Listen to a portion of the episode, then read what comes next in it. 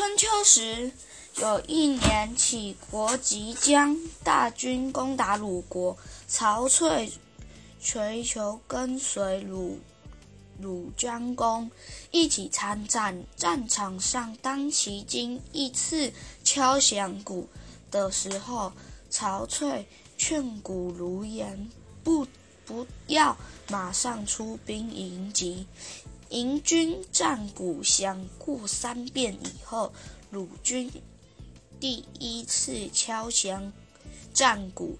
等待已久的鲁军将士听到战鼓响，一一气大振，他们奋勇杀敌，势不可挡的大败齐军。战争结束后，鲁鲁庄公。